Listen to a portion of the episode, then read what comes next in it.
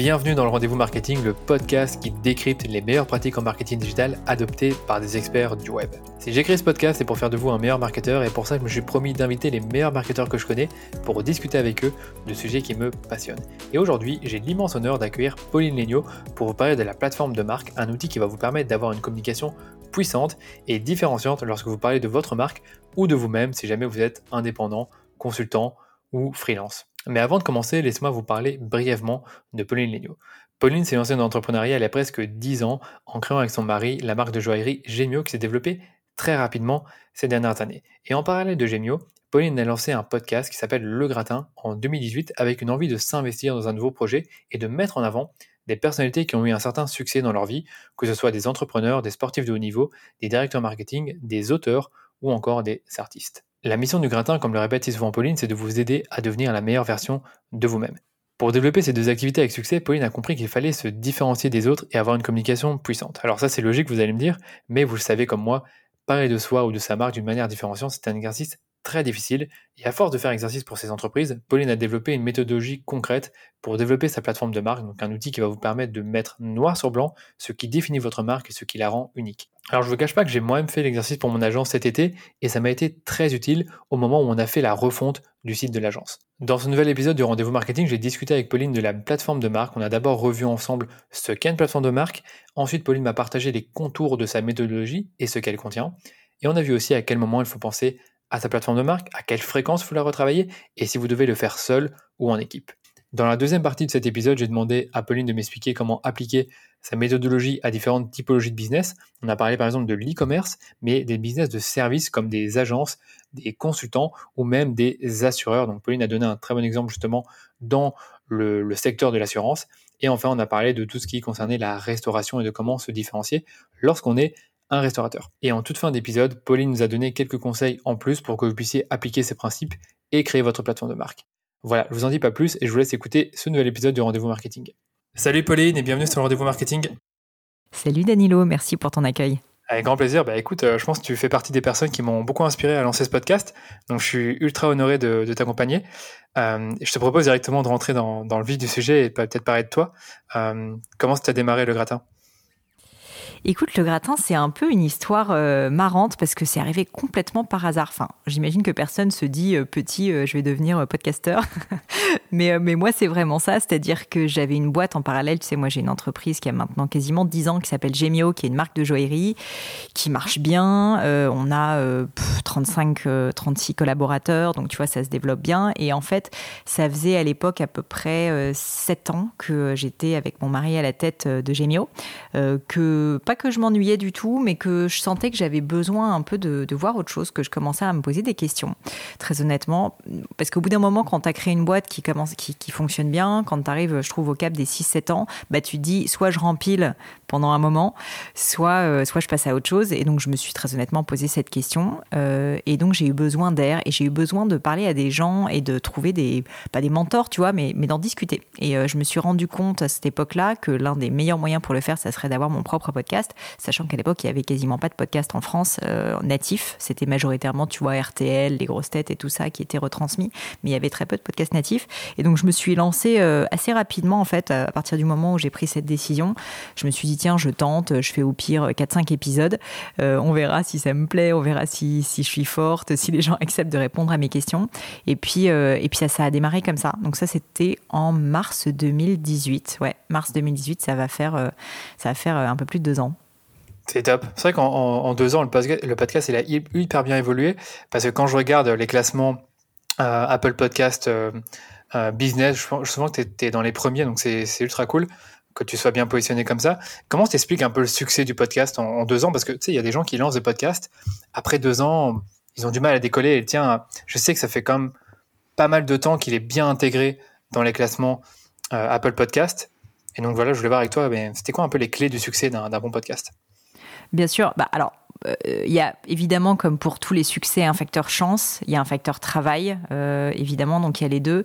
Dans le facteur chance, euh, dans le facteur chance, je dirais que j'ai été au bon endroit au bon moment, puisque j'ai lancé euh, le podcast Le Gratin quand euh, il y avait quasiment pas de podcast natif. Et en fait, si tu veux, du coup, j'ai été assez tôt leader sur, euh, sur le segment business, parce qu'en fait, comme j'étais entre guillemets la seule, il y avait à l'époque Génération XX, il y avait aussi Génération Do It Yourself. Pour, pour la, petite anecdote en plus qui est assez drôle, c'est que Génération XX, je connaissais parce que j'étais déjà passé dedans, mais Génération Do It Yourself, je le connaissais même pas, parce que je crois qu'à l'époque, il n'était pas classé dans business ou un truc comme ça. Enfin, j'avais pas, j'avais pas fait mon homework, tu vois, très très bien. Et donc en fait, tout ça pour euh, dire, pour répondre à ta question, euh, il y a quand même une réalité, c'est que je pense que c'était plus facile à l'époque que ça n'est maintenant. Enfin, tu vois, pour toutes les personnes qui se lancent et qui se disent, euh, oh là là, j'ai envie d'être dans le top des podcasts et tout. Enfin, le gratin aujourd'hui, c'est à peu près 300 000 écoutes par mois, donc c'est un gros podcast. C'est énorme. Mais si tu veux, ça s'est pas fait du jour au lendemain. Enfin, vraiment, c'est en fait, c'est de manière très très graduelle. Et en fait, il y a une, il y a vraiment une augmentation de l'audience permanente, tu vois. Il n'y a pas eu vraiment de pic, tu vois, où à un moment, tout d'un coup, j'ai pris 100 000 écoutes dans un mois. Et donc, en fait, tout ça pour te dire que je pense que le fait d'être l'un des premiers podcasts au début de, la naissance, on va dire, de, du buzz, tu vois, dans le monde des podcasts français, ça a été clairement l'un des facteurs clés de succès. Et du coup, j'ai envie de dire, si je peux donner des conseils aux personnes qui souhaitent se lancer, je pense que maintenant, c'est un petit peu plus saturé, mais il y a encore beaucoup de place. Et notamment, je pense qu'il y a beaucoup de place sur des niches.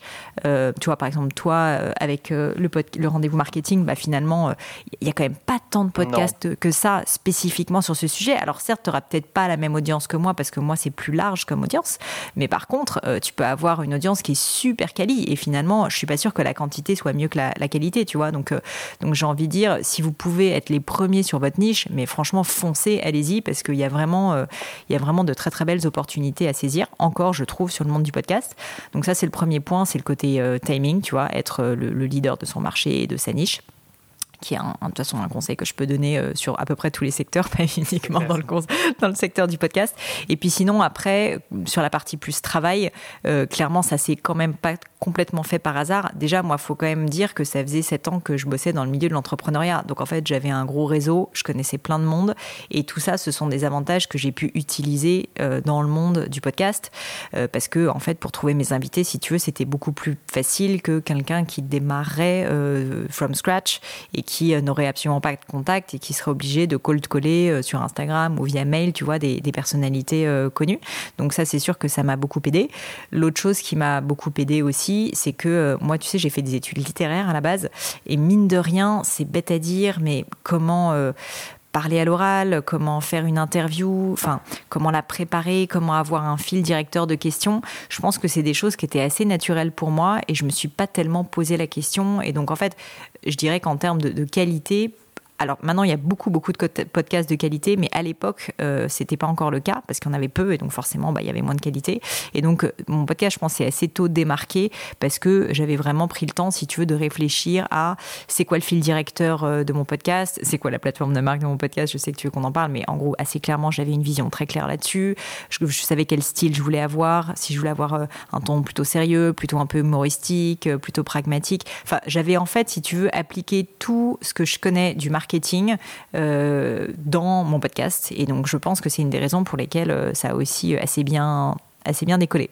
Ensuite, concrètement, si je peux donner quelques conseils, moi quand même, euh, voilà, pour être assez simple, hein, mes chiffres sont très bons, mais en fait, à aucun moment, j'ai eu, euh, à aucun moment, j'ai eu un pic de genre euh, tout d'un coup plus 50 000 écoutes en plus, tu vois, par rapport au mois d'avant. Enfin, clairement, ça s'est fait de manière hyper, hyper graduelle, et ça, je pense que c'est souvent le cas en fait dans le monde du podcast. Autant sur YouTube, tu vois, tu peux tout d'un coup avoir en fait une vidéo qui est virale. Franchement, dans le monde du podcast, c'est quand même plus difficile. Alors, il y en a qui marchent mieux que d'autres, mais, euh, mais les interviews globalement euh, marchent tous à peu près, tu vois, 20 ou 30% de la même manière. Donc euh, c'est pas c'est pas quelque chose qui est un facteur énorme. Je dirais que ce qui compte, c'est plutôt la consistance. Donc le fait de, enfin tu vois, moi ça fait deux ans que je fais à part pendant les vacances d'été où je fais une pause, je fais un épisode par semaine d'interview. C'est un boulot énorme. Et cette consistance, si tu veux, ça fait que les gens, bah, en gros, euh, ils se sont abonnés parce qu'ils se disent, euh, voilà, tu vois, euh, je, je, sais que quoi qu'il arrive, je vais avoir un épisode et même si j'écoute pas celui de cette semaine-là parce que ça m'intéresse pas, pas, bah, en fait, il va y en avoir un autre derrière. Et donc, Et donc, je pense que ça fait que cette quantité de, création de contenu fait que fait qu'à un moment donné, tu vois, ça, bah voilà, ça, ça donne envie aussi de s'abonner et, et, que ça génère, si tu veux, du, flux. Donc ça, c'est le premier conseil, c'est être consistant. Et puis le deuxième, c'est vraiment très simple, hein, mais c'est ne pas transiger sur sur la qualité. Et ce que je veux dire par là, c'est au niveau du travail, de la préparation, au niveau du son, au niveau des invités. Enfin, tu vois, moi, je fais hyper gaffe à ma ligne édito. Je veux vraiment avoir uniquement des invités euh, qui vont apporter de la valeur à mon audience. Et en fait, je réfléchis énormément en amont à moi, c'est quoi finalement ce qui m'intéresse dans cette personne? Pourquoi est-ce que je pense qu'elle mérite d'être sur le gratin? Qu'est-ce que j'ai pas, pas qu'est-ce que j'ai envie de lui faire dire forcément, mais tu vois, euh, par exemple là, j'ai une, euh, une, personne que j'ai pas encore diffusée sur le podcast qui est une pilote de chasse, une femme pilote de chasse. Bah, en fait, si tu veux, ça, tu peux prendre l'interview juste en mode, OK, raconte-moi ta vie de pilote de chasse. Et sincèrement, c'est déjà très intéressant.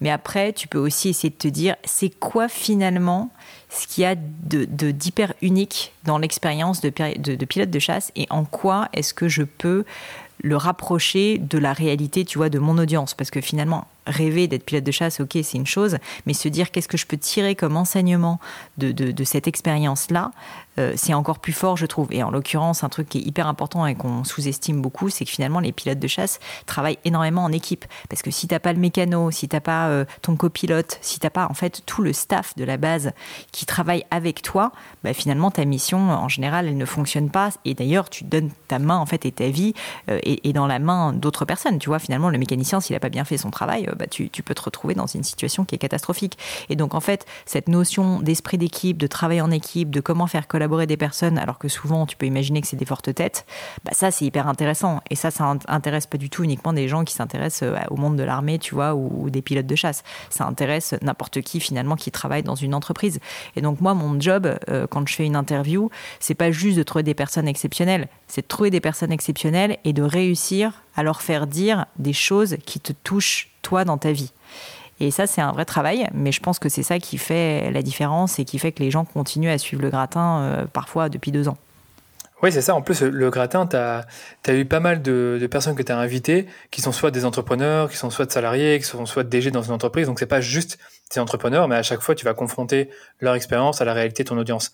Et ça, ben, c'est la base. Hein. quand on lance, euh, quand on crée du contenu, c'est toujours penser à ce que notre audience veut exactement, même si je sais, comme, comme tu disais tout à l'heure, que ton audience est assez large, donc ça peut être des entrepreneurs, des salariés, mm. porteurs de projets, des freelances. Enfin, en tout cas, moi, je suis, quand j'ai commencé à écouter ton podcast, j'étais freelance et pourtant j'ai écouté pas mal d'interviews mm, mm. bah, de, personnes qui sont soit salariés, soit euh, qui ont lancé une entreprise e-commerce, comme euh, la personne qui a lancé mail.com, tu l'avais interviewé, j'avais trouvé que l'interview était, super.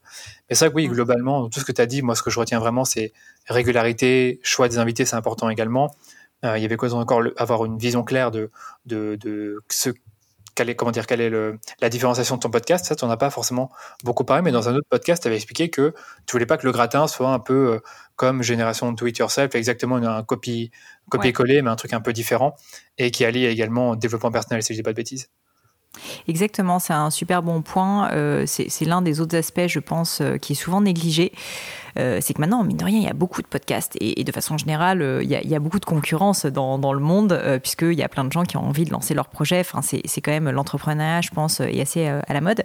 Et du coup, je pense qu'en tant qu'entrepreneur, quand tu lances un projet, quel qu'il soit, il faut toujours, toujours se poser la question de la concurrence. C'est-à-dire se dire où est ma concurrence? Qui est ma concurrence? Et comment je peux faire différemment de ma concurrence, quelle valeur je peux apporter, tu vois, de différente à mes clients? Et quelle est la manière différente en fait que je peux que je peux avoir pour aborder les choses et pour apporter une solution. Et euh, finalement, ça, vaut tout autant euh, pour toi, Danilo, tu vois, pour ta boîte de, de, marketing et de, web marketing que pour moi, marque de joaillerie avec Gemio ou que pour un podcast. Parce que si jamais tu lances un podcast business, entre guillemets, un énième euh, podcast business qui interview, qui interview des gens, j'ai envie de te dire, il n'y en a pas tant que ça, mais il y en a déjà au moins, je pense, une bonne dizaine.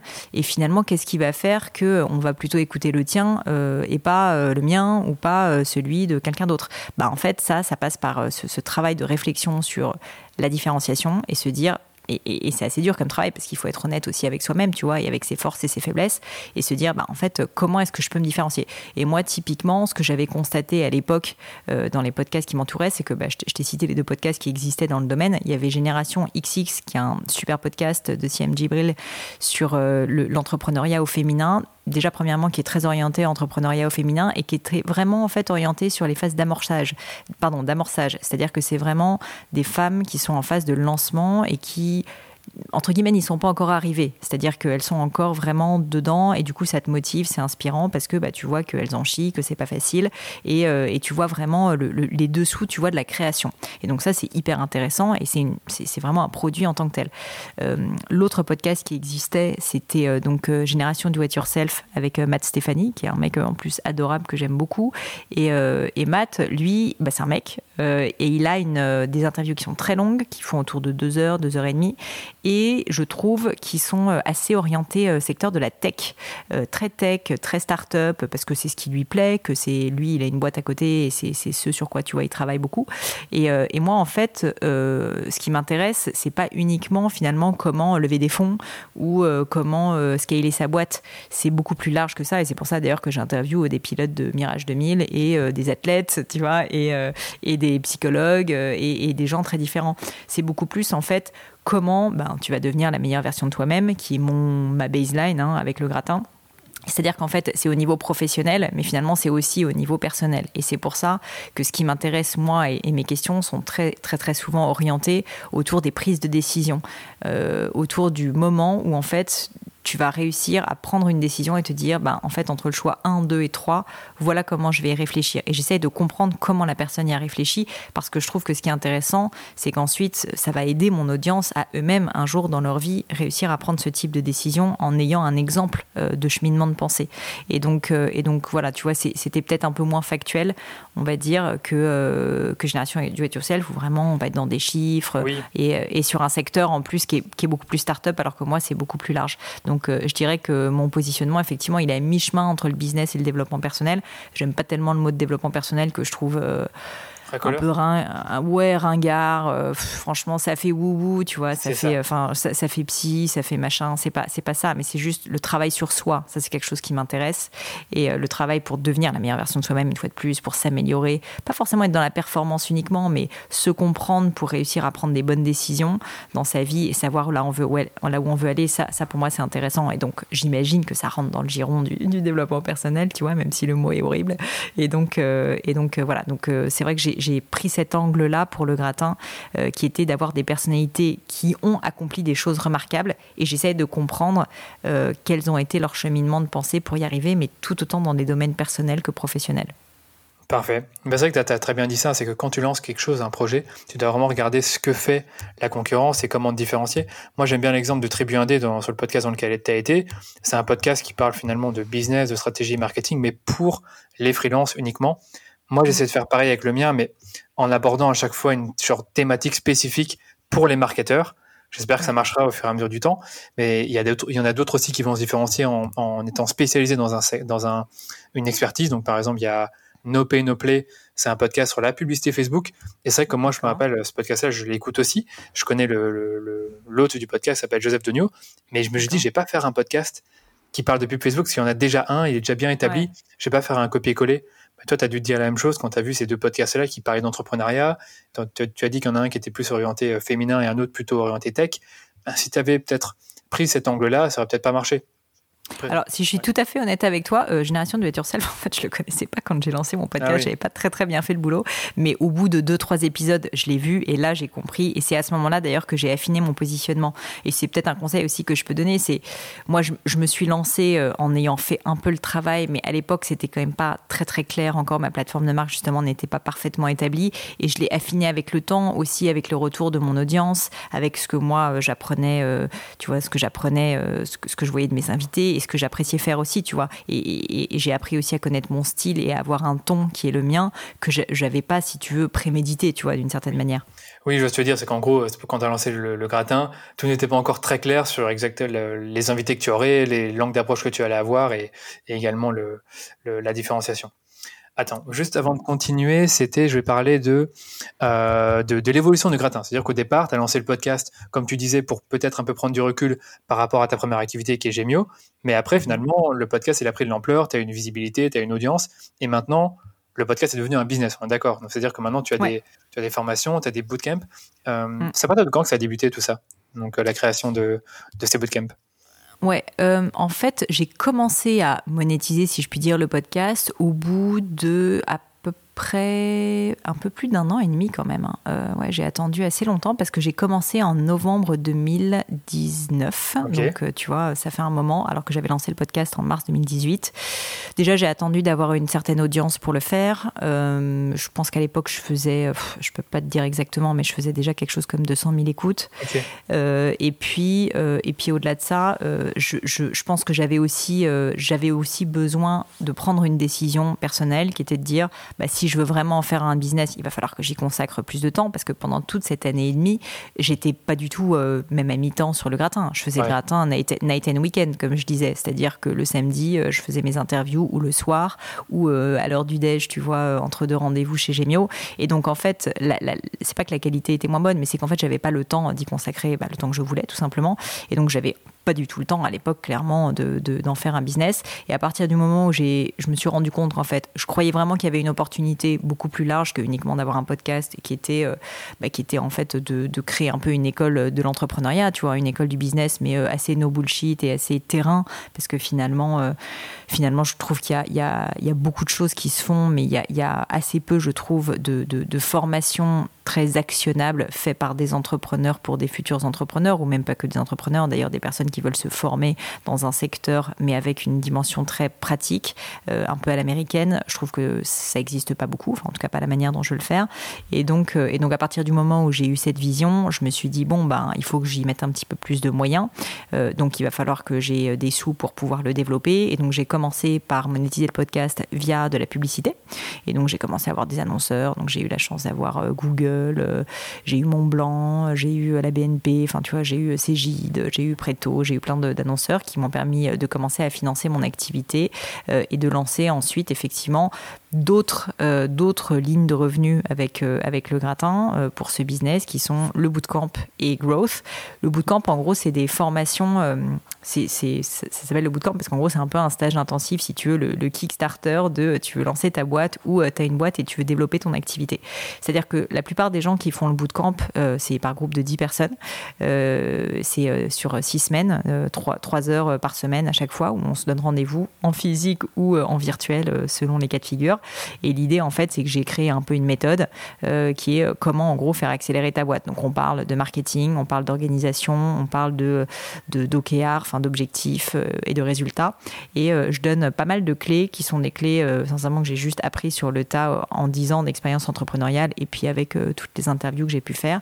Et en fait, qui sont pour moi des, des facteurs clés de succès de comment tu fais pour passer de je suis à la tête de ma boîte où je suis en train de lancer une boîte et euh, je suis un peu paumé, j'ai fait du chiffre mais j'arrive pas vraiment en fait à, me libérer assez de temps pour pouvoir développer mon activité à je deviens un vrai dirigeant d'entreprise, un vrai CEO où euh, ben en fait euh, j'ai appris à recruter et je peux commencer à déléguer et à faire en sorte que mon entreprise devienne indépendante de moi. Parce qu'un truc que je constate énormément dans mon audience, c'est qu'il y a beaucoup beaucoup euh, d'entrepreneurs qui ben, souvent sont soit freelance, soit ont réussi à passer au cap de un, deux collaborateurs et en fait, je trouve que c'est extrêmement difficile euh, de, de, devenir indépendant dans leur boîte. En fait, finalement, ce qui est terrible, c'est que souvent, ils étaient freelance, il y a le mot free dans freelance parce qu'ils voulaient être libres, et qu'ils se retrouvent complètement les esclaves de leur boîte parce qu'ils bossent le soir, le week-end, qu'ils ont plein de problèmes RH.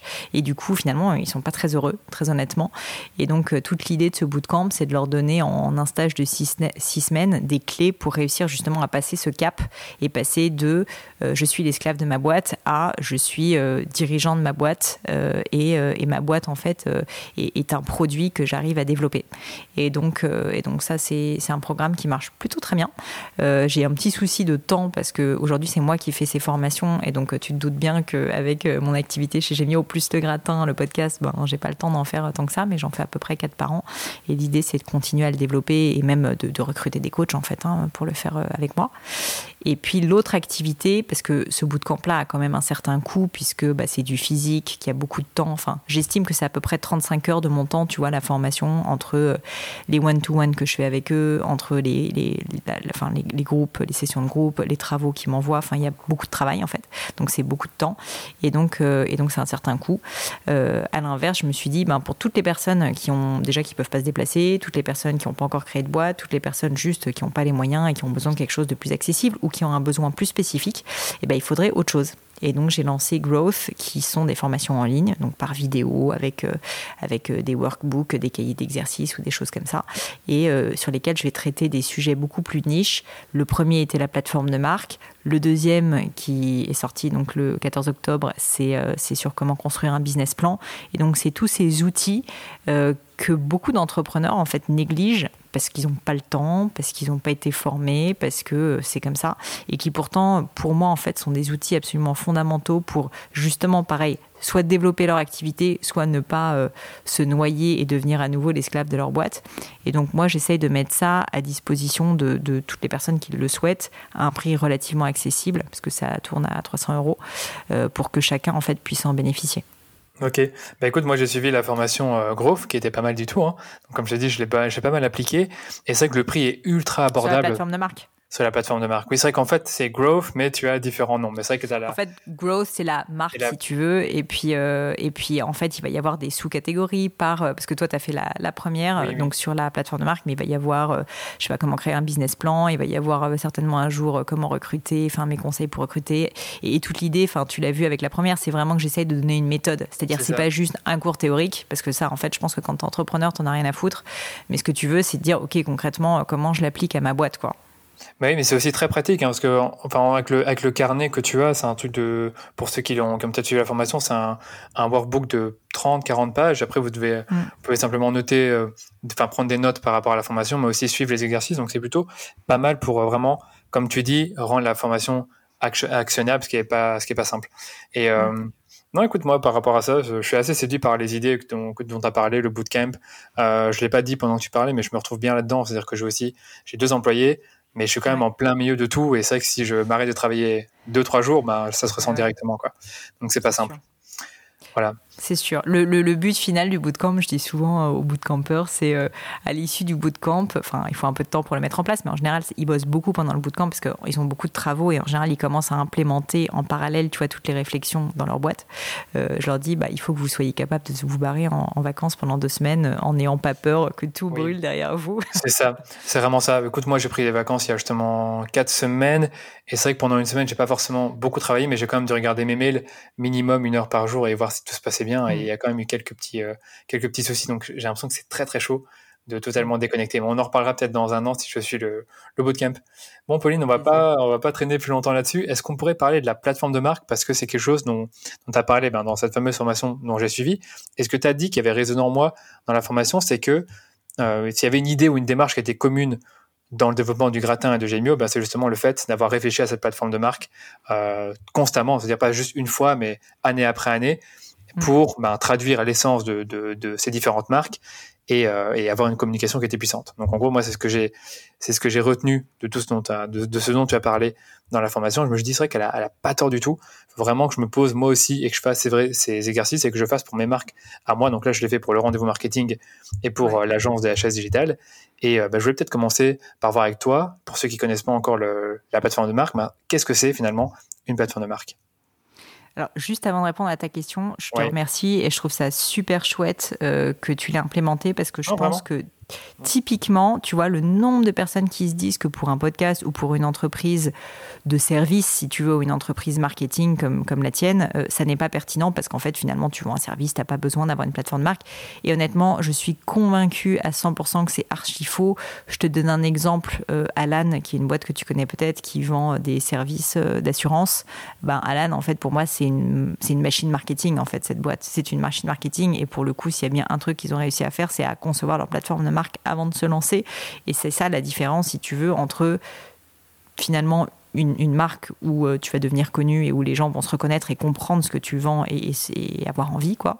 Euh, et donc avoir une communication puissante, ou quelque chose euh, qui, bah, qui a un service, mais si finalement les gens en fait vont uniquement se baser sur le prix pour, pour pouvoir se décider. Et donc, je suis vraiment convaincue, convaincue que la création de marque, elle est fondamentale, même dans des secteurs comme des secteurs du service, euh, comme par exemple euh, bah, ce que tu fais en marketing. Oui, l'agence, oui. Bah, c'est ce que je pense aussi, hein, parce que franchement, c'est la plateforme de marque, donc qui tu es finalement, quelle est ta mission, bah, c'est un outil qui est ultra utile pour à la fois convaincre tes premiers collaborateurs, tes fournisseurs, tes clients aussi, sur ta différenciation, parce que tu sais, des agences euh, marketing ou des agences digitales spécialisées dans le, les, les, publicités sur Facebook, Instagram, Google, il y en a beaucoup. Et donc, du coup, se différencier, c'est très compliqué. Et je pense, en tout cas, moi, ce qui m'a fait acheter ta formation et, et, euh, comment dire euh, euh, prendre ton idée, c'est la différenciation, tu vois. Hmm. Donc moi, en tout cas, ça m'a bien aidé. Et là, actuellement, on est en pleine refonte du site web de DHS et on s'est beaucoup basé, beaucoup basé sur ce livret pour à la fois bah, le style graphique, donc à quoi va ressembler le site, la tonalité, comment est-ce qu'on va parler, les couleurs qu'on a utilisées, enfin qui sont, qui sont à peu près les mêmes qu'avant, mais on va les utiliser un peu différemment. Enfin, il y a pas mal de, de, choses qui nous ont été utiles dans ce document et donc je, je, vraiment je le mets en avant dans ce podcast-là parce que je crois vraiment que pour, l'audience, pour les personnes qui nous écoutent, qui sont, je sais, des freelances, propriétaires d'entreprises, petites entreprises également, porteurs de projets, vous devez prendre le temps de, réfléchir à qui vous êtes en tant qu'entreprise et quelle est votre mission. Donc voilà, pour, je te laisse maintenant parler sur, euh, sur la plateforme de marque. Bah, en fait, la plateforme de marque, euh, c'est la, raison pour laquelle j'ai choisi de commencer euh, avec ce sujet, c'est que si tu veux, c'est un mot, personne ne comprend ce que c'est. En fait, c'est un mot, tu as l'impression que c'est un truc qui n'appartient qu'à des boîtes de pub et que si t'es pas une boîte qui fait, qui fait un milliard, genre le Club Med ou un truc comme ça, finalement, la plateforme de marque, tu vois, c'est pas du tout fait pour toi. Et donc, moi, tout mon enjeu avec Growth, c'est ces outils-là qui effectivement sont utilisés par des grandes agences et par des grosses boîtes, bah pourquoi est-ce qu'on ne pourrait pas les utiliser si on les reformate un petit peu plus simplement pour des PME ou des freelances? Et donc concrètement, la plateforme de marque, c'est quoi? C'est un document. Euh, moi, en général, je le propose sous la forme de, de, slides, mais ça peut se faire euh, même pour un Word, ça peut se faire de plein de manières différentes. C'est un document qui va récapituler et donner des guidelines très simples pour exprimer l'ADN de ta marque pour exprimer son positionnement vis-à-vis de la concurrence. Et donc ça, c'est la première partie, c'est le mapping concurrentiel. C'est de savoir se positionner vis-à-vis des autres et savoir se dire, bah, en fait, moi, par rapport, tu vois, à toutes les autres agences marketing, en fait, euh, on veut avoir, par exemple, beaucoup plus d'accompagnement. Ou à l'inverse, on veut que ça soit complètement automatisé. Ou on veut se positionner uniquement, je sais pas, sur le segment des stories Instagram. J'ai n'importe quoi, il y a plein de manières de, se différencier. Mais en gros, comment est-ce qu'on on va se positionner vis-à-vis de la concurrence? Ça, c'est la première chose. Et ensuite, après, c'est les mots que tu abordais. Donc, euh, comment est-ce qu'on l'exprime? On l'exprime via plusieurs outils des choses très simples du style la mission. Donc concrètement, c'est quoi la mission de l'entreprise? La mission, c'est une espèce de phrase un peu grandiloquente qui va expliquer euh, en gros en, quoi l'entreprise que, tu as créée euh, d'une certaine manière devrait exister. Quelle est vraiment la raison fondamentale pour laquelle cette entreprise a de la valeur? Et en fait, ça peut être des choses euh, assez belles. Hein. Ça peut être, par exemple, pour une marque de joaillerie, de redonner confiance en soi aux femmes. Ça peut être euh, de les rendre, de, leur donner l'impression qu'elles sont plus belles. Ça peut être euh, pour une marque, pour des, par exemple, pour une marque, je sais pas, qui fait de l'architecture d'intérieur, de faire en sorte que ça soit toujours un plaisir de rentrer chez soi. pour une marque de drap, ça peut être de faire en sorte que le moment où tu rentres au lit est aussi toujours un plaisir. Donc finalement, ce sont des concepts et très souvent liés à des émotions qui vont donner la mission de ton entreprise. Ensuite, dans les autres euh, parties de la plateforme de marque, il va y avoir cette fameuse différenciation dont tu me parlais, qui est fondamentale, parce qu'en fait, la différenciation, c'est la raison de croire à cette mission. C'est-à-dire que si jamais tu dis juste, euh, moi, je veux changer le monde, mais que tu n'as absolument rien pour le prouver, tu vois, pour le back up, comme ils diraient aux États-Unis, bah, le problème, c'est qu'en fait, tout le monde va se dire, c'est du bullshit, c'est juste du marketing pourri, ça sert à rien. Et en fait, justement, toute l'essence d'une bonne plateforme de marque, c'est pas de dire n'importe quoi, c'est de dire les choses et ensuite de les faire. Et donc, euh, il faut baser typiquement euh, sa mission sur une vraie différenciation qui existent. Euh, je te donne un exemple avec euh, Gemio, qui est ma marque de joaillerie. Si on dit que la mission de Gemio, c'est d'aider euh, notamment les femmes à exprimer leur singularité, eh bien en fait, le fait qu'on ait un outil de personnalisation et que tous nos bijoux soient fabriqués sur mesure avec différentes pierres, différents métaux, et donc en fait chaque femme puisse avoir un bijou différent, va faire que tu peux justifier tu vois, le fait que cette mission, elle est réelle. Toi, bah, ça serait peut-être intéressant d'en discuter, mais j'imagine que si tu as fait le travail, tu as dû réfléchir à, OK, premièrement, c'est quoi la mission, euh, par exemple, du rendez-vous marketing? Et puis, comment est-ce que tu le différencies? Et ça, c'est absolument fondamental parce que tu peux pas imaginer le nombre de gens qui ne le font pas. Et là où c'est dommage, c'est que du coup, tu tires une balle dans le pied parce que parfois, certaines personnes réfléchissent à la mission et donc vont mettre sur leur site internet, tu vois, genre notre manifeste. Mais en fait, si tu mets un manifeste et qu'il n'y a rien derrière, bah, c'est terrible en fait. Il n'y a aucune sincérité et tes clients vont juste se dire, mais c'est du foutage de gueule, c'est que du marketing vide, c'est creux. Euh, à l'inverse, si tu es très différencié mais que tu n'arrives pas à exprimer une belle mission, bah, tu vas pas forcément faire rêver. Donc c'est vraiment euh, quelque chose qui est très lié et ces deux aspects-là sont assez fondamentaux et sont pour moi au cœur de la plateforme de marque. Et puis après, il y a d'autres aspects euh, qui sont très bien détaillés dans la formation, notamment euh, ce que j'appelle le brand book. Le brand book, c'est quoi? Ça va être un, un, outil, un de plus, au sein hein, donc de la plateforme de marque qui va vraiment te permettre de rendre concret et actionnable toutes ces grandes idées, tous ces grands concepts. Donc si par exemple on dit, euh, euh je sais pas, euh, je te prends un exemple, donc pareil de l'architecte d'intérieur qui veut, qui veut rendre, enfin faire en sorte que ses clients soient, soient heureux de rentrer chez eux et se sentent euh, à la maison merveilleusement bien, je dis n'importe quoi. Eh bien, eh bien en fait, il va falloir que cette personne se dise comment est-ce que cette idée je peux la traduire au travers de ma charte graphique, au travers de mon logo, au travers de mon ton. Est-ce que du coup, il faut que mon ton il soit extrêmement chaleureux, cocooning? Est-ce que dans les images, dans les visuels, il faut toujours qu'il y ait que des images d'intérieur qui donnent envie, où on va montrer plutôt, tu vois, des lits, quelque chose de doux, on va utiliser euh, un univers ouaté, tu vois, beaucoup plus que des couleurs criardes, par, criardes, par exemple, qui donnent pas du tout envie euh, d'être à l'aise chez soi.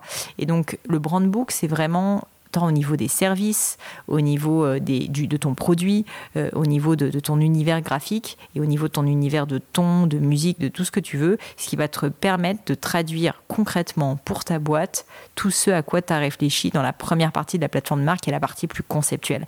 Et donc vraiment, c'est pour ça que la plateforme de marque, c'est un outil qui est fondamental parce que c'est un outil que toute ton entreprise, si jamais tu es un ou si tu es 2, ou si tu es 10, ou si tu es 100, tout le monde en fait doit pouvoir euh, l'utiliser et quand il se pose une question, se dire est-ce que là, ça va dans le sens de ma plateforme de marque? Est-ce que concrètement, je suis en train d'aller dans le sens de cette mission qui est notre mission d'entreprise? Donc c'est un peu comme une boussole, si tu veux, qui va t'aider vraiment dans ta prise de décision toi en tant qu'entrepreneur, mais aussi tes collaborateurs. Parce que le nombre de fois où tu hésites, tu vois, entre est-ce que je publie ça sur Instagram ou je publie ça, et comment est-ce que je vais l'exprimer au travers d'un texte, bah, au final, la plateforme de marque va pouvoir te guider d'une certaine manière pour prendre cette décision. C'est vrai. Bah, moi, je trouve le, le, document le plus important pour moi, ça a été vraiment le brand book. Alors qu'au départ, je pensais que le brand book, c'était vraiment euh, juste le les couleurs, euh, le style graphique, mais en fait, c'est plein d'autres choses. Comme tu disais, c'était la mm. tonalité, c'est euh, les images que tu vas mettre sur ton site, tout ça, c'est hyper important. Euh, qu'est-ce que je vais te poser d'autre comme question par rapport à la plateforme de marque? C'était, en fait, tu disais, dans la formation, tu disais qu'il y avait plusieurs méthodologies pour la créer. Tu as un peu parlé de la tienne sans forcément tout dire. En quoi elle est différente, par exemple, du MVB, qui est une méthodologie qui est assez connue? En tout cas, moi, j'ai beaucoup entendu par mes agences de pub que c'était une méthodologie que certaines marques très connues comme Dollar Shave Club ont suivi à la lettre. Tu veux dire le MVP, le Minimum Viable Product? Ouais, minimum, minimum Viable Brand. Si tu te rappelles un peu la méthodologie, ou sinon on peut passer à autre chose. Écoute, alors je vais être honnête avec toi, ce, cette méthodologie-là, je la connais pas par cœur euh, et donc j'ai pas envie de te dire des bêtises. Ce qui est certain, c'est que moi, ce que j'ai fait, c'est qu'en fait, j'ai tout simplement parlé à tous mes amis dans les boîtes de pub. Euh, j'ai moi-même plusieurs fois, en fait, enfin, des plateformes de marque, si tu veux, avec Gemio, j'en ai fait 6 euh, parce qu'en fait, euh, quasiment tous les ans, on la reprend. parfois en les, en les payant hein, avec des agences de pub. il se trouve que j'ai beaucoup, beaucoup travaillé avec pas mal de mentors, en de mentors en marketing. Et en fait, ce que j'ai essayé de livrer dans la, dans la méthodologie de growth, c'est pas tellement justement une, une méthode théorique. Euh, après, je connais pas bien celle-ci, hein, celle dont tu me parles, le, NVB, donc euh, peut-être qu'elle est, elle est très bien. Hein. Mais, euh, mais moi, en l'occurrence, ce que je voulais, c'est quelque chose qui soit suffisamment simple, suffisamment concret pour être actionnable dans n'importe quel domaine de manière rapide et efficace. Et donc, en fait, j'ai, si tu veux, enlever énormément d'éléments. Une plateforme de marque, ça pourrait être beaucoup plus complexe que ça. Mais pour moi, ça, c'est la substantifique moelle d'une plateforme de marque parce que j'estime que c'est ça l'essence et c'est ça qui est important. Tu pourrais rajouter d'autres éléments, tu pourrais faire un travail beaucoup plus poussé sur tes personas, sur ta cible. Enfin, il y a plein de choses, en fait, que tu pourrais faire dedans.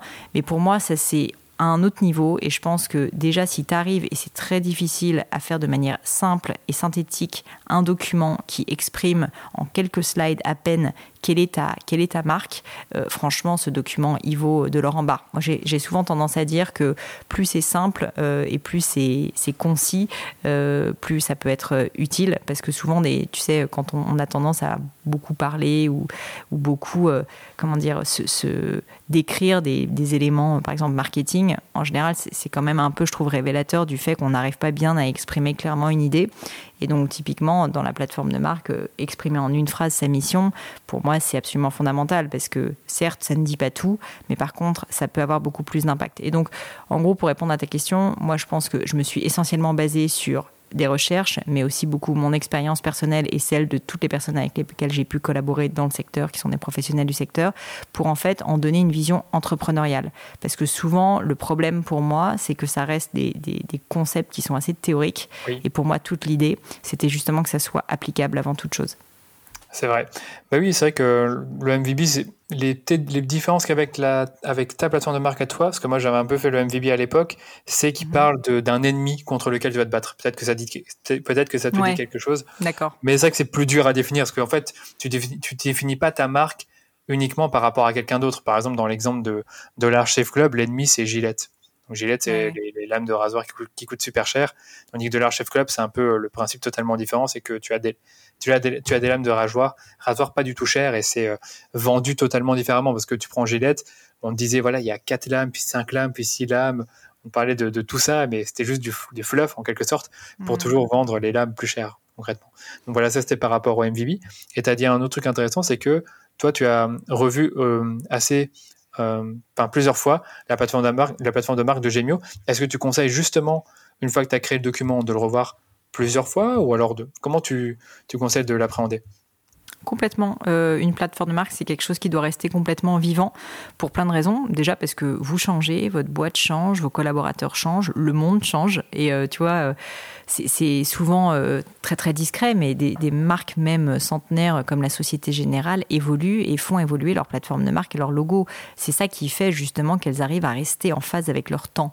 Et donc même une fois par an, je trouve que c'est une hygiène intellectuelle et marketing assez intéressante de se reposer la question, de se dire est-ce que ma plateforme de marque a évolué? Est-ce que je suis toujours sur la même mission? Et puis aussi, ça permet, tu vois, d'affiner sa plateforme de marque parce que c'est un exercice difficile. Si tu l'as fait, euh, réussir à dire en une phrase très très succincte, très très claire, très très lean, euh, quelle est ta mission bah, souvent, la première fois que tu le fais, tu es content, mais tu te dis, bon, ça pourrait peut-être s'améliorer, tu vois, c'est oh pas facile à, exprimer. Et donc, le fait de le reprendre, c'est un peu comme un exercice, tu vois, c'est que tu vas tout simplement l'affiner, la peaufiner. Et donc, j'aurais tendance à conseiller de le faire une fois par an. Moi, pour euh, donner un exemple concret, avec Gemio, c'est assez simple, c'est tous les étés, comme le mois de juillet, août, c'est des mois, tu vois, qui sont un peu plus calmes au niveau euh, opérationnel. Bah, finalement, je trouve que c'est souvent un bon moment pour euh, se, plonger dans ce genre de sujet plus de fond. Et donc, c'est le moment où moi, je reprends mon, ma petite plateforme de marque et je me repose des questions. Je me dis est-ce que c'est la bonne mission? Est-ce que c'est la bonne différenciation? En général, euh, je parle à des clients. J'en profite euh, voilà, pour faire un peu un, clean-up et me dire est-ce que c'est bien ou pas? Il y a des années où ça change pas. Il y a des années où il y a un mot qui change. Puis il y a des années où ça change euh, plus. Oui, c'est ça. C'est plus tu connais ton client et ce qu'il veut. Là aussi, tu peux redéfinir en quelque sorte qu'est-ce que tu veux lui apporter concrètement et quelle est ta mission. Est-ce que c'est aussi un exercice que tu fais en équipe ou seul? Je le fais les deux. En général, j'aime bien commencer seul euh, pour moi-même me faire une première idée. Et puis ensuite, évidemment, il est fait en équipe. Et c'est très important de le faire en équipe si vous en avez, euh, pour plein de raisons, notamment parce que c'est un travail qui est tellement stratégique, tellement important que le faire à plusieurs est un très bon moyen d'onboarder, de, de donner envie aux gens tout simplement de, collaborer sur ce sujet. Et est un bon moyen, je trouve, de, de, de faire en sorte qu'ils se l'approprient qu'ils adhèrent, tu vois, au projet. Parce que le, le, problème, très souvent, des personnes qui font de la stratégie, c'est que bah, ils sont un peu dans leur tour d'ivoire, ils font de la stratégie, puis un jour ils disent à leur équipe merci d'appliquer ça. Le problème, c'est que même si tu es employeur et que donc euh, entre guillemets la personne qui est ton employé euh, doit faire ce que tu lui dis, euh, si jamais elle n'est pas sincèrement investie, qu'elle n'a pas envie, bah, elle va pas, probablement pas très bien le faire ou elle va rechigner, traîner des pieds.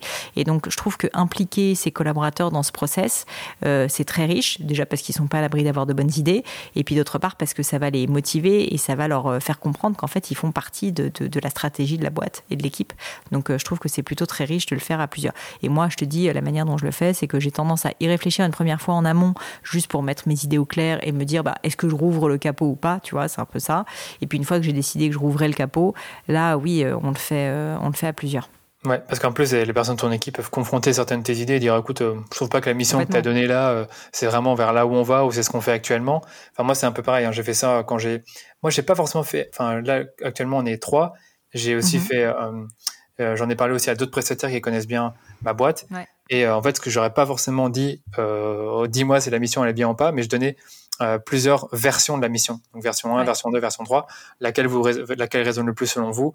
J'ai fait pareil avec euh, la différenciation et aussi la tagline, je sais plus comment on appelait ça, la promesse, la phrase qui, résume, euh, qui résume la mission. Donc ça, je pense que ça peut être intéressant de le faire pour ceux qui définissent une plateforme de marque. C'est pas faire seulement intervenir des, des, collaborateurs, mais aussi des prestataires proches avec lesquels vous travaillez, parce que bah, tu le sais, aujourd'hui, tu peux très bien développer une entreprise avec beaucoup de prestataires et qui sont ultra impliqués parce que, bien sûr, j'arrête pas dire ultra, parce que parce qu'ils sont là depuis euh, plusieurs mois. Enfin, moi, en tout cas, c'est le cas avec euh, un ou deux prestataires que ça fait plus d'un an qu'ils m'accompagnent et donc ils connaissent bien euh, ma vision.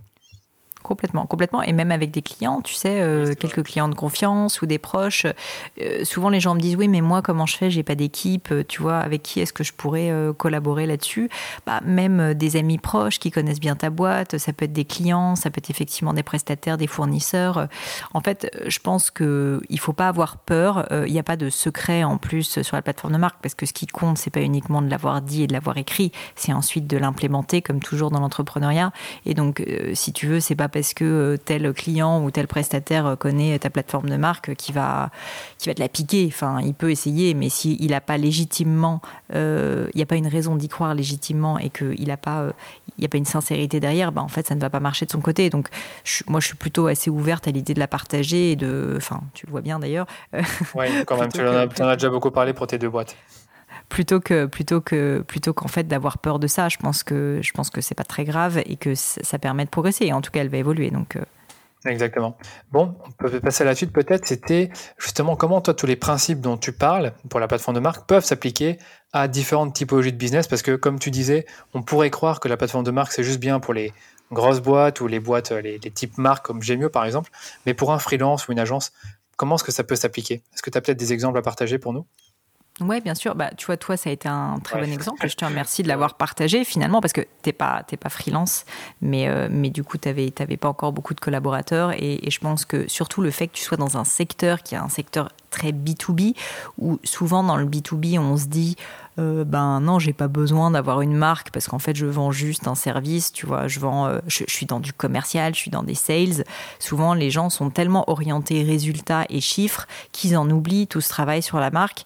Et oui, ça peut fonctionner, hein, juste avec des chiffres euh, et avec des résultats, mais je pense personnellement que si tu veux faire une vraie grosse boîte et surtout si tu veux, si tu veux en fait être, plus intelligent parce que tu vas réussir à différencier et avoir une meilleure traction parce que tu vas mieux exprimer ce que tu fais, euh, eh bien je pense que la plateforme de marque est super clé. Et donc ça, ça vaut tout autant dans le cas de euh, bah, d'une marque en marketing comme toi.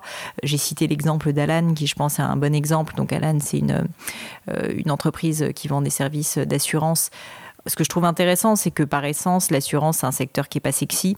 Euh, c'est un secteur où tu te dirais, bon, il n'y a pas forcément besoin d'avoir une plateforme de marque très claire. Et d'ailleurs, quand tu penses à des assurances, bah, tu penses, tu vois, à euh, la GMF, tu penses, je sais pas, euh, à, enfin, à plein d'autres marques comme ça. Et franchement, je suis pas sûre que les gens fassent trop trop la différence. Il y a la Maïf à la rigueur, euh, l'assureur militant, où là, clairement, ils ont une plateforme de marque très claire, mais tu te dirais pas forcément qu'à être assureur, tu as besoin absolument d'avoir une plateforme de marque.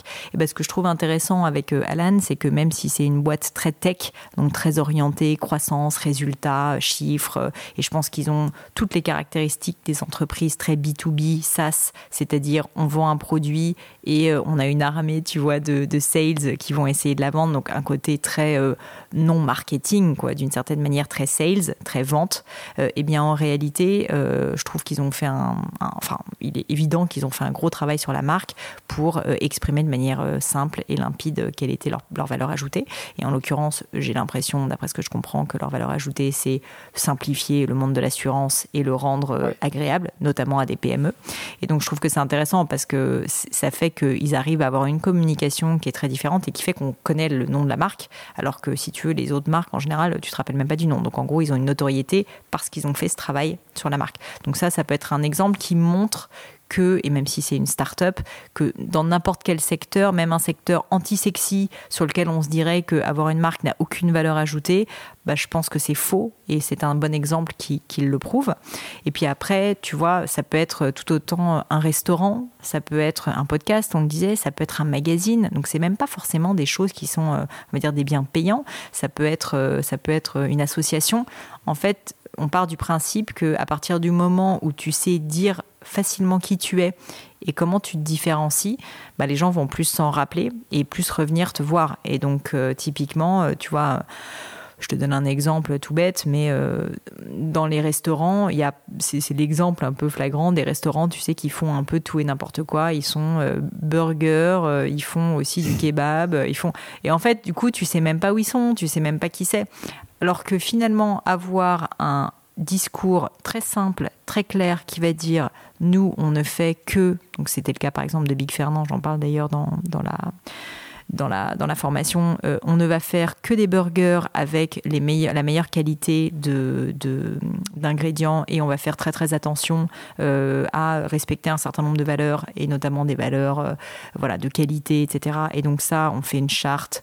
C'est ce qui va aussi aller dans le sens du Made in France, du fait qu'on s'appelle Big Fernand parce qu'on veut montrer justement qu'on a un attachement à la France, etc. Tout ça, si tu veux, fait que ça fait une énorme différence entre Big Fernand qui vend des burgers et tous ces autres restaurants finalement qui vendent des burgers. Ça aurait pu être la même chose pour Big Fernand si jamais ils n'avaient pas une plateforme de marque. Ben, la différence entre Big Fernand au-delà de l'exécution et de ces énièmes restos qui vont te vendre des burgers, c'est qu'ils ont une une plateforme de marque pardon, ultra simple et puissante. Et d'ailleurs, souvent, plus elle est simple, plus elle est puissante, parce que du coup, elle est très simple à comprendre pour euh, le public qui souvent n'a pas énormément d'attention disponible, tu vois, à te, à te, consacrer.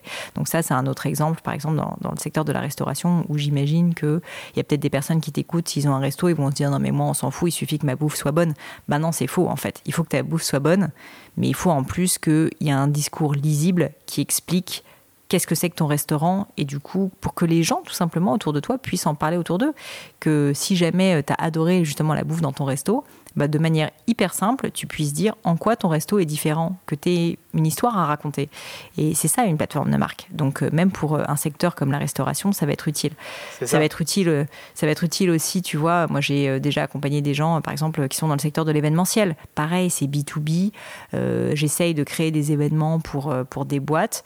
Et ben finalement, se dire que tu fais des événements pour des boîtes, mille et une boîtes font ça.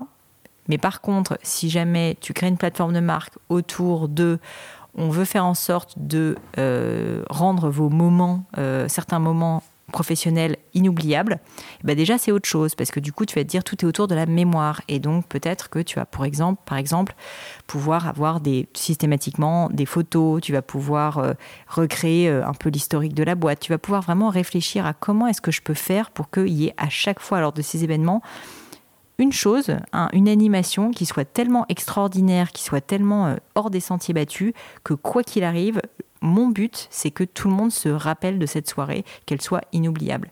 Et qu'il se rappelle même de la date, si tu veux. Bah, ça, c'est une plateforme de marque qui est assez chouette pour, euh, pour une marque dans l'événementiel. Et ça fait une grosse différence par rapport à toutes ces boîtes qui veulent juste faire un bel événement euh, qui va être sympa, où les gens vont bien s'entendre et où il va y avoir de la bonne musique. Ça n'a rien à voir. C'est un positionnement, en fait. Ouais, je vois. De toute façon, tu pars toujours de la mission et ensuite, en fonction de ça, tu te différencies avec euh, tes actions, ton activité en elle-même et ce que tu, ce que tu fournis en qualité de service, euh, service client. Si je pense, on a pas dans l'information, c'est ton service client, il est aussi basé sur euh, ce que tu veux véhiculer. Euh, par exemple, Big Fernand, bah, je suppose que tu as un service client vraiment haut de gamme pour dire que tu achètes vraiment un, hamburger haut de gamme. En plus, même le prix, bah, si tu arrives à bien vendre ta marque, tu peux augmenter ton prix. Euh, bon, là, on parle d'hamburger, mais c'est vrai que je pense aussi à Hard Rock Café. C'est un, un, style totalement mm. différent, même quand tu vas dans le restaurant lui-même. Ah, tu vois, qu'il y a un univers un peu rock, rock and roll. Et je pense pas que c'est ce que tu retrouves chez Big Fernand. Donc, dans tous les cas, même si tu vends un produit de grande consommation comme un hamburger, comme tu l'as bien expliqué, ben, tu peux te différencier grâce à, grâce à ça. Exactement. Parfait. Bah, écoute, on a fait le tour par rapport à, aux typologies de business. Dernière petite question pour toi, si c'est pas trop, si on va pas trop dans les tests, que je sais que tu as la formation pour ça, mais concrètement, comment est-ce qu'on crée sa plateforme de marque? Parce que moi, je pense que les auditeurs, ils ont compris que c'était un document, mais est-ce qu'il y a quelques conseils que tu peux leur donner sans forcément tout dévoiler pour qu'ils puissent créer leur plateforme de marque? Euh, alors, faire la formation growth, euh, déjà, évidemment. Euh... Oui, je, sais que inévitablement, tu allais répondre ça, Valé. Non, non, non, mais, euh, non, mais au-delà de ça, ben, non, mais je pense qu'on est déjà pas mal rentré dans les détails. Il y, a un certain, il y a un certain nombre de, il y a un certain nombre d'outils, en fait, au sein de la plateforme de marque qui vont être, qui vont être exploitables ensuite. moi, dans les petits conseils que je peux donner, c'est, c'est de le faire, donc, de le faire en équipe, comme on le disait, c'est-à-dire de pas uniquement être seul dans sa chambre, mais vraiment de se confronter au monde extérieur, euh, via peut-être des clients, via des fournisseurs, comme tu le disais, via euh, ses collaborateurs, parce que c'est ça aussi qui va permettre que faire en sorte que ça soit beaucoup plus riche. Euh, il y a tout un travail que moi je propose dans le cadre de la formation, qui est aussi un travail un peu plus analytique, notamment d'analyser la concurrence et de se poser assez avec la plus grande honnêteté possible des questions sur pourquoi est-ce que vous avez lancé ce business, pourquoi est-ce que vous êtes vraiment différent, comment situent vos concurrents par rapport à vous, quelles sont leurs forces, quelles sont leurs faiblesses? Ça, c'est un travail qu'on fait assez peu quand on est entrepreneur parce qu'on n'a pas le temps. Mais tu vois, s'isoler, et donc c'est peut-être ça ce que tu voulais que je dise, mais se bouquer tu vois, pendant, je sais pas, un week-end, à la rigueur, quatre heures de travail euh, deux fois sur deux jours, déjà va te permettre de beaucoup, beaucoup creuser ces sujets. T'as pas besoin euh, de travailler dessus euh, pendant 50 heures et tu vois, de mettre ça sur un mois. Moi, je le ferai de manière concentrée, en mode un peu kickstart. On, on, se fait ça sur un week-end ou sur deux jours en semaine et on se dit, OK, j'attaque et j'essaye de comprendre concrètement pourquoi je fais les choses, c'est quoi ma mission, c'est quoi ma différenciation, c'est qui mes concurrents, en quoi est-ce que je suis meilleur, en quoi je suis moins bon. Et c'est hyper important de le savoir parce que tu vas pas être meilleur partout, euh, mais il faut juste par contre que tu saches là où tu es meilleur parce que c'est ça qui va être ta différenciation globalement.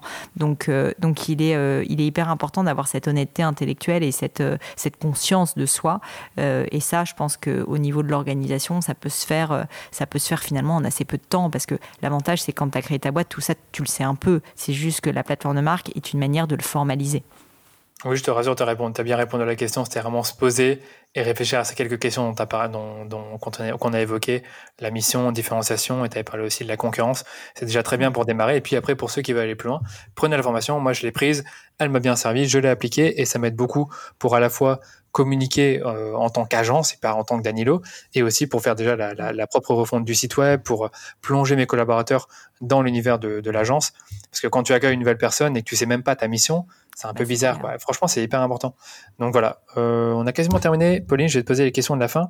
La première, et tu en as déjà un peu parlé sans le savoir euh, avant qu'on enregistre cet épisode, c'est est-ce que toi, tu fais de la pub Facebook pour promouvoir le gratin? Ouais, oui, la réponse est oui. Alors j'en fais beaucoup avec Gemio, euh, enfin plus moi personnellement, mais j'en fais beaucoup, on en fait beaucoup et ça marche très bien. Et je suis assez convaincue qu'aujourd'hui la pub Facebook et Instagram est un produit qui est pas sous-exploité parce que beaucoup de gens l'utilisent, mais qui est encore un produit qui a énormément de potentiel en termes publicitaires. Nous, on a fait beaucoup de pubs par le passé sur AdWords et AdWords euh, coûte beaucoup plus cher, très honnêtement. Donc, euh, ce sont vraiment des produits que j'estime être très importants dans le développement euh, de, l'activité commerciale d'une entreprise. Je pense que, franchement, on peut tout vendre sur Facebook. On peut vendre des bijoux, on peut vendre des formations, on peut vendre des, des peignes, on peut vendre des fleurs, on peut vendre des micros. Franchement, je pense qu'on peut tout vendre sur Facebook.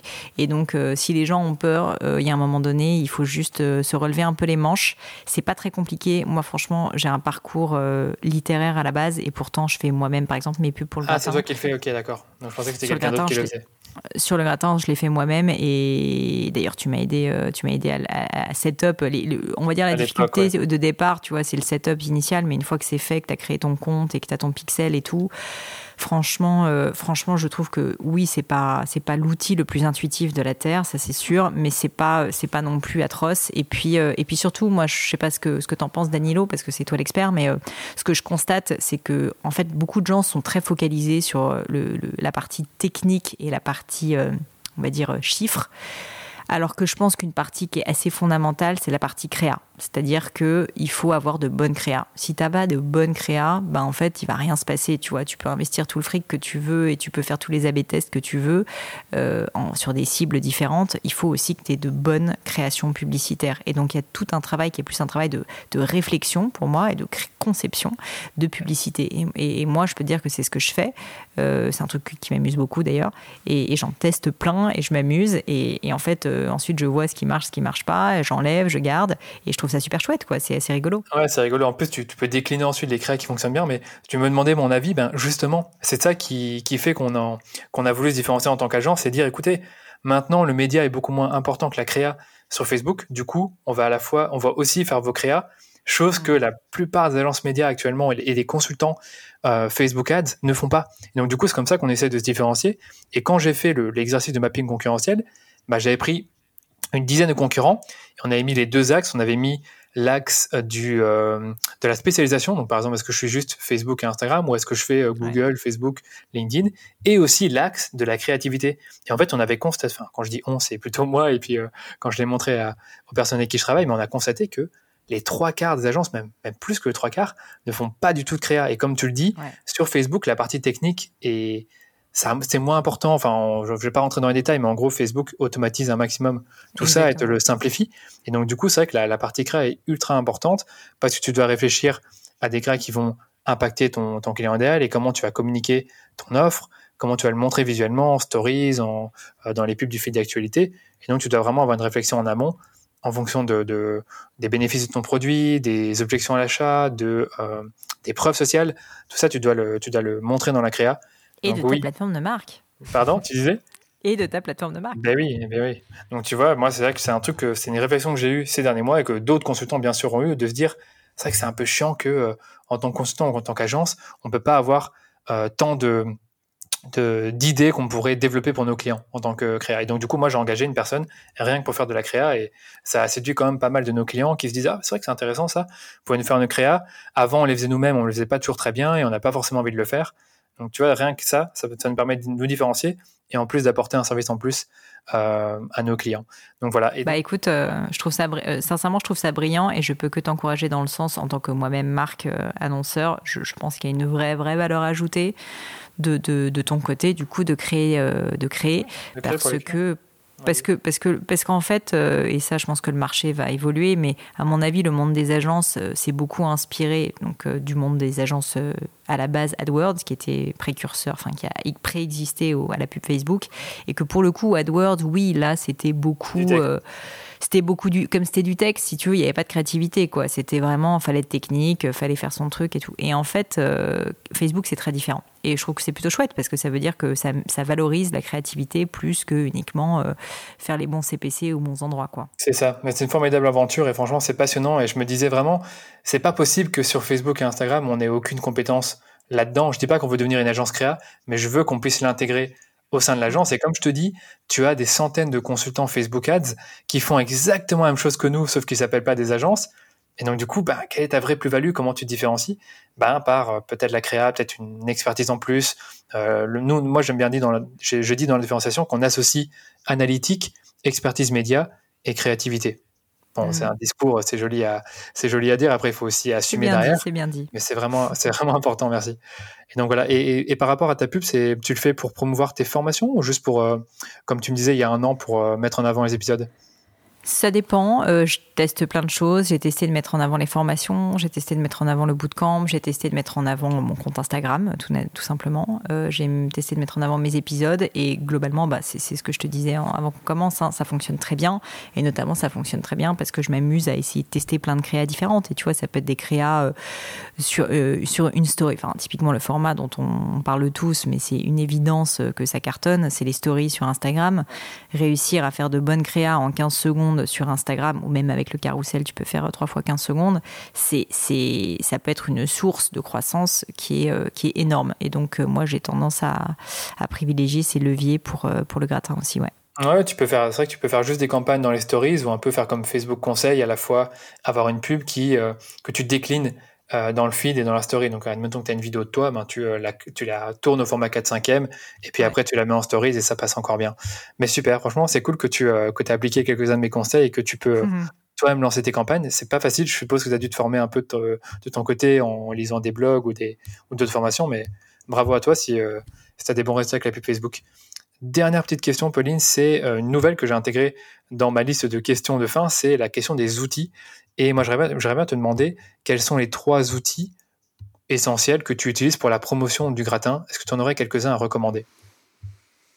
Alors euh, oui, euh, il y en a un, c'est pas vraiment un outil, c'est un réseau social, mais qui est complètement euh, sous-exploité, je trouve, par beaucoup, beaucoup de marques aujourd'hui, c'est LinkedIn. Euh, la puissance de LinkedIn organique est phénoménale. Moi, j'ai la chance d'être euh, d'être influenceur sur LinkedIn, donc j'ai une assez forte visibilité. Je sais que toi, tu es aussi très actif dessus. C'est d'ailleurs comme ça qu'on s'était rencontrés. on, peut faire de, on, peut faire de, belles rencontres sur LinkedIn. et, en fait, euh, LinkedIn, ce qui est assez formidable, si tu veux, c'est que même si tu as, euh, je sais pas, 1000 abonnés, tu peux très bien faire des, des, posts, donc même pas sponsorisés, hein, des posts organiques qui vont toucher 10 000 personnes. C'est-à-dire que tu vas réussir à avoir plus de personnes qui voient ton post que le nombre d'abonnés que tu as. C'est l'inverse des réseaux sociaux comme Instagram. C'est fou. Sincèrement, c'est fou. C'est dingue. Je ne comprends pas que les gens n'en parlent pas plus. C'est encore le cas aujourd'hui. C'est encore le cas. Moi, si tu veux, j'ai aujourd'hui quelque chose comme 70 000 abonnés sur, euh, sur LinkedIn. Il m'a il m'arrive très régulièrement de faire des posts où j'ai 200 000 vues, 250 000 vues. Non, mais c'est énorme, c'est énorme. Et en plus, plutôt qualitatif, tu vois, comme cible.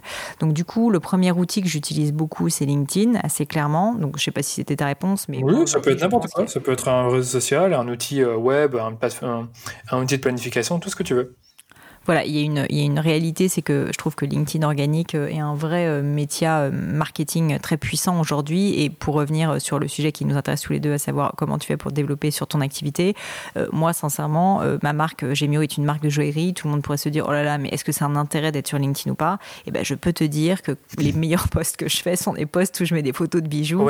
et, voilà, et ça cartonne. Donc en fait, si jamais tu arrives à trouver un angle un peu business, tu vois, l'ouverture d'une boutique, un nouveau produit que tu sors, peu importe, euh, LinkedIn doit être ton meilleur ami. Donc ça, c'est le, le premier conseil. Le deuxième, c'est un peu basique, mais, euh, mais moi, c'est un outil que j'aime assez. Euh, c'est Trello, donc, qui est l'outil de planification slash gestion de tâches en équipe que j'utilise le plus parce que ça a plein d'avantages. Tu peux conduire des projets, voir leur avancement, tu peux le partager avec tes équipes. Il y a plein de modèles qui fonctionnent très bien. tu peux avoir plein de tableaux. Donc, tu moi, j'ai des tableaux tout autant pour le marketing chez Gemio, pour le CRM, pour le produit que pour le gratin. Et je trouve que c'est un outil qui est très connu, mais même dans la version gratuite, euh, extrêmement, euh, extrêmement bien fichu. Et donc, euh, et donc voilà, c'est un outil que je recommande assez simplement parce que je trouve que pour de la gestion de projet, c'est quand même sacrément bien fait. Je sais pas si tu l'utilises. Moi, j'utilise ClickUp, mais c'est assez similaire. C'est vrai que c'est top quand tu travailles en équipe. C'est, admettons, tu veux faire la promotion, ben, peut-être qu'une personne va faire le poste, une autre va le planifier, et une dernière ou alors la même personne va euh, voir si le poste a, a, bien résonné, combien de personnes il a touché, combien de likes. Donc oui, bien sûr, avec ces, avec ces outils-là, tu peux tout faire. Et après, le troisième outil que je peux te recommander, Danilo, enfin toi non parce que je pense que tu n'en as pas besoin, mais peut-être à ton audience, c'est euh, un outil qui permet de faire du montage euh, vidéo de manière hyper simple et intuitive euh, sur mobile. Et donc typiquement, quand tu veux faire ces fameuses pubs sur Instagram ou tu veux faire un, un Reels un peu sympa, tu vois un truc. tu veux parler, vas-y c'est InShot ah euh, que j'utilise. Donc InShot, euh, I-N et ensuite Shot, S-H-O-T. Et en fait, si tu veux, ce qui est plutôt chouette, c'est que, bon, déjà, c'est même dans la version payante, tu peux faire plein de choses. Ça te permet de faire des montages euh, sans avoir à marquer d'ailleurs InShot ou quoi que ce soit dessus. Tu, tu balances en fait tes 3-4 petits moments vidéo euh, ensemble, tu peux rajouter des textes, tu peux mettre de la musique, tu peux zoomer, tu peux accélérer, tu peux freiner. Enfin, ça te permet de faire un montage dans tout format. Ça peut être, euh, ça peut être, tu vois, format story, euh, ça peut être format horizontal, ça peut être ce que tu veux. Et franchement, mais je te jure, le gain de temps, parce que c'est ça le problème aussi de la création, c'est que les gens, la plupart du temps, ils mettent tellement de temps en fait euh, à maîtriser déjà Adobe Premiere ou un truc comme ça que finalement ils se lancent jamais. Là, l'avantage c'est que c'est déjà sur ton téléphone, donc pour peu que tu aies envie, tu vois, par exemple, de, de, shooter quelque chose avec ton iPhone ou avec ton Android, tu le prends en vidéo, tu fais 3-4 vidéos, tu même face cam, tu racontes quelque chose, tu montes ton produit, ensuite bam, in shot. Mais franchement, je t'assure, tu peux faire une créa d'une story euh, que tu vas mettre en pub, mais, mais ça te prend 30 minutes. Super beau. Après, le seul problème, c'est que malheureusement, c'est des templates. Donc, si tu utilises un template et que tout le monde l'a utilisé, tu te différencies pas vraiment, mais ça fait déjà bien l'affaire. Je t'avoue que nous, on a une autre app qu'on utilise et que notre ninja créatif Davina utilise, c'est euh, Mojo. Donc c'est M-O-J-O, c'est carrément similaire à InShot. Et tu peux faire des petits diaporamas sympas avec, euh, avec cette application-là. Il n'y a pas de. Enfin, InShot, c'est pas des. Enfin, c'est vraiment du montage. Hein. C'est-à-dire qu'il n'y a, pas de, il y a pas de modèle, tu vois. Ah, excuse-moi, j'avais mal compris. Non, non, c'est par, non, par exemple, tu vois, tu as, pris, euh, as pris une vidéo de 5 secondes de ton produit, tu te prends 5 secondes facecam et ensuite tu prends, je sais pas quoi, tu fais un autre facecam où tu dis swipe up, tu les mets ensemble. Il y a, y a, pas de. C'est vraiment du montage en fait. C'est du montage et donc l'avantage, c'est que si jamais tu prends ces vidéos avec ton téléphone, parce que c'est un format horizontal ou vertical que tu vas utiliser ensuite sur les réseaux, bah, tu, peux, tu peux les mettre bout à bout, enfin, améliorer le rythme, changer le rythme, etc., que tu rogner, faire tout ce que que tu veux directement de ton téléphone. Et donc c'est vrai que c'est, enfin je trouve pour certains, pour certaines vidéos un gain de temps assez fou clairement, en fait, franchement, j'avais mal compris. Je pensais que c'était une application similaire à Mojo, mais c'est totalement différent. Donc, si tu fais tes ads avec ça, je vais aller voir tes ads tout à l'heure dans, sur la bibliothèque publicitaire et je vais voir un peu à quoi ça ressemble. Mais ok, si c'est un bon outil, on le mettra dans les notes de l'épisode. Merci à toi, Pauline. C'était super intéressant. Bah, comme toujours, hein, je pense que j'écoute de nombreux de tes podcasts, donc c'est cool de pouvoir t'interviewer et t'écouter en même temps. Euh, pour ceux qui nous écoutent et qui ont suivi l'épisode jusqu'au bout, bah déjà, j'aimerais bien te, te permettre de te mettre en avant. Et la première chose que j'aimerais bien que tu, dont tu parles, c'est tes formations. Où est-ce qu'on peut les retrouver et où se les procurer, enfin comment se procurer plutôt. Et toi, où est-ce qu'on peut te retrouver également eh ben écoute, merci beaucoup déjà Danilo. Euh, j'apprécie tout ce que tu fais. Bravo euh, d'avoir lancé ce podcast. Je me rappelle, tu m'en avais parlé au début et franchement, euh, je suis super contente que tu l'aies fait parce que je pense que ça va apporter, enfin, il apporte beaucoup de valeur à, plein de marketeurs. Donc bravo pour ça. moi, en fait, si on veut me retrouver, bah, c'est simple, c'est sur, mes réseaux sociaux, donc Instagram, LinkedIn et Twitter. Pauline Legno, vous me trouvez facilement. J'ai aussi ma petite chaîne YouTube maintenant qui commence à faire son modem de chemin. On me retrouve aussi sur le gratin. Ça, ben, vous tapez sur n'importe quel support de podcast le gratin, normalement, vous me trouvez. Et puis, euh, pour les formations, en l'occurrence, euh, j'ai un site internet qui s'appelle le-du6gratin.fr et quand vous allez dessus, ben, il y a tout. Il y a euh, tout autant les épisodes de podcast que la formation Growth qui est accessible. Donc, Growth, c'est les formations en ligne. Et si jamais vous voulez postuler un prochain bootcamp, c'est aussi possible via ce biais. Donc, c'est le-du6gratin.fr. Bah c'est parfait. Je mets tout ça dans les notes de l'épisode et on espère que, bah, que d'autres personnes vont rejoindre tes formations. Eh ben, merci beaucoup, Danilo. Un grand plaisir. À bientôt, Pauline. Salut. À, bientôt. Un grand merci d'avoir écouté jusqu'au bout ce nouvel épisode du Rendez-vous Marketing. J'espère que maintenant vous avez une vision très claire de ce qu'est une plateforme de marque.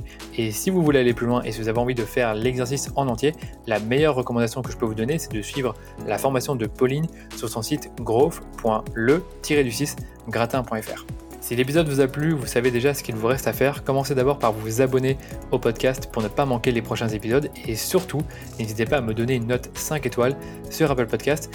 Cela ne vous prendra que quelques minutes, moi ça m'aidera à toucher plus de personnes avec le podcast. D'ailleurs, avant de vous quitter, je tenais à vous dire que le podcast a déjà atteint les 10 000 écoutes seulement 3 mois après son lancement et donc je suis super content et merci vraiment d'écouter le podcast et d'en parler autour de vous. Allez, je vous dis à très vite pour un nouvel épisode du Rendez-vous Marketing.